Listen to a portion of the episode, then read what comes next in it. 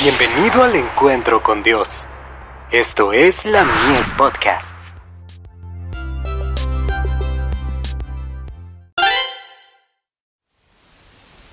Cada día con Dios. Se promete ayuda. No es mi palabra como fuego, dice Jehová, y como martillo que quebranta la piedra. Jeremías 23, verso 29. El Señor anhela que sus hijos se desempeñen bien, y que estén en paz los unos con los otros mediante Cristo, el pacificador. Cuando Jesús mora en el corazón, las facultades del ser funcionan armoniosamente. La razón y los afectos, al saber cómo tienen que desempeñarse, trabajan unidos. Como el rey en su trono, la razón dirige todo el mecanismo. Puede ser que se necesite mucho trabajo para edificar el carácter, y que ustedes sean piedras toscas que deben ser escuadradas, y pulidas antes que estén listas para ocupar su lugar en el templo de Dios. No tienen por qué sorprenderse si con martillo y cincel Dios elimina sus defectos de carácter, hasta que estén en condiciones de ocupar el lugar que Dios les ha preparado. Nadie puede hacer esta obra.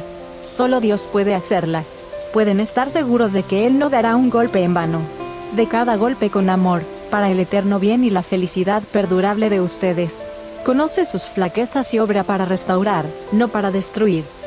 ¿Por qué nos apartamos de la sabiduría divina en procura de la humana? Dios ve cómo lo deshonramos.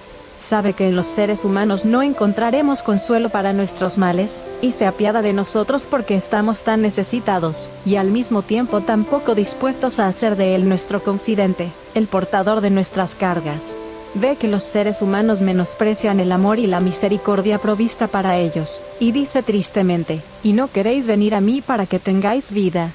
Juan 5, verso 40. Nuestra desconfianza es un insulto para aquel que ha hecho tanto por nosotros. Nunca abandonará a los que acuden a él. Del alma pobre y desfalleciente, cansada de acudir a los seres humanos, solamente para recibir traición y olvido, Cristo dice, ¿o forzará a alguien mi fortaleza? Haga conmigo paz. Sí, haga paz conmigo. Isaías 27, verso 5. Cristo anhela decir hoy de su pueblo lo que dijo del Israel de antaño, y salió tu renombre entre las naciones a causa de tu hermosura, porque era perfecta, a causa de mi hermosura que yo puse sobre ti, dice Jehová el Señor. Ezequiel 16, verso 14. Manuscrito 5, del 15 de enero de 1901. Nuestro pronto auxilio.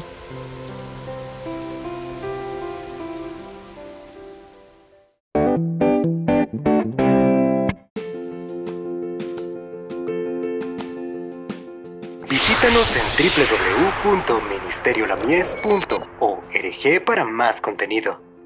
Dios te bendiga.